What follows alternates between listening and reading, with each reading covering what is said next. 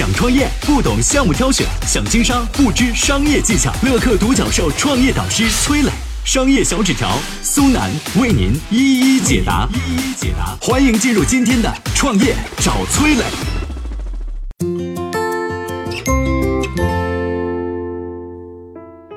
创业公司如何完成从种子客户到主流客户的过渡？跨越鸿沟又该怎么去做呢？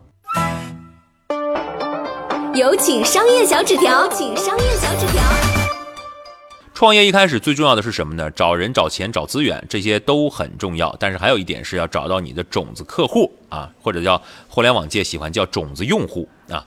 很多创业公司早期出来做的产品呢，一般不太完善。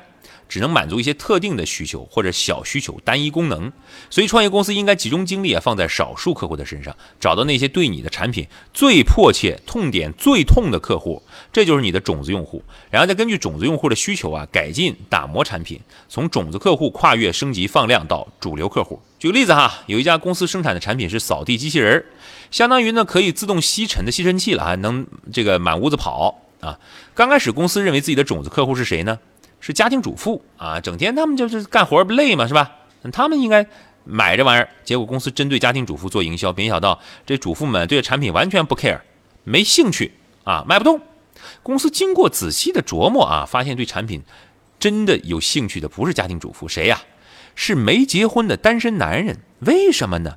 因为男生一方面这是属于一个科技产品，这男生对科技产品这抗拒力比较低。另外一方面，这个机器人呢，它迎合了单身男。懒得打扫房间的需求，是吧？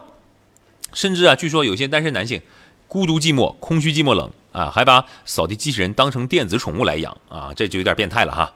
这于是这个扫地机器人公司重新调整了营销策略，把他们的产品定位在单身男性群体，然后根据种子用户的这个画像需求，进一步去改进产品，做出了符合啊他们需求的扫地机器人，是吧？从而慢慢的占领了更多的市场份额。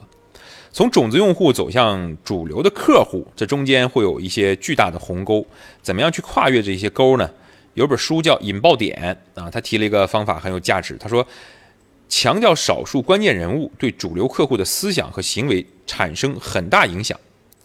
啥意思？就是说创业一开始你找到关键人物，找到小的 KOL，呃，找到这些就是影响一个群体的少部分核心圈层的这个人，让他们去影响其他消费者。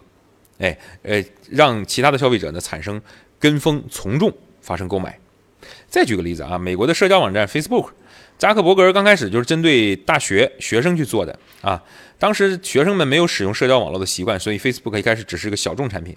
那找到关键人物就是哈佛大学的学生，哈佛就是顶尖名校是吧？哈佛都用了，别的学校不能不用啊，必须得用啊，是吧？这就是。高校到另一个高校，到整个所有的高校，再向社会去蔓延浸淫，是吧？呃，这个新浪的 CEO 曹国伟，汽车之家的这个李想，小米创始人雷军，UC 浏览器创始人于永福等等大佬，都多多少少采用过这样的一个营销的策略，让自己的产品最终跨越了小众的鸿沟，走向大众。创业公司客户发展的核心思想就是。我觉得第一步啊很重要，就找到你的种子的客户，并且慢慢的完成种子客户向主流客户的过渡。关键点就在于找到少数相对有影响力的人物，比如一些网红啊，愿意购买、支持、传播你的产品，从小众走向大众，就是一个公司跨越鸿沟、实现引爆的过程。我曾经呢跟很多创业者沟通过，发现创业者最大的痛点就是缺少资源、缺少链接。于是呢，我们创立了创业者社群“乐客独角兽”，现在啊已经有三万多人了。有人在这找到了创业机会，找到了客户、渠道商、投资人。下拉手机屏幕，在节目简介里边有我的个人微信号，我在社群等你。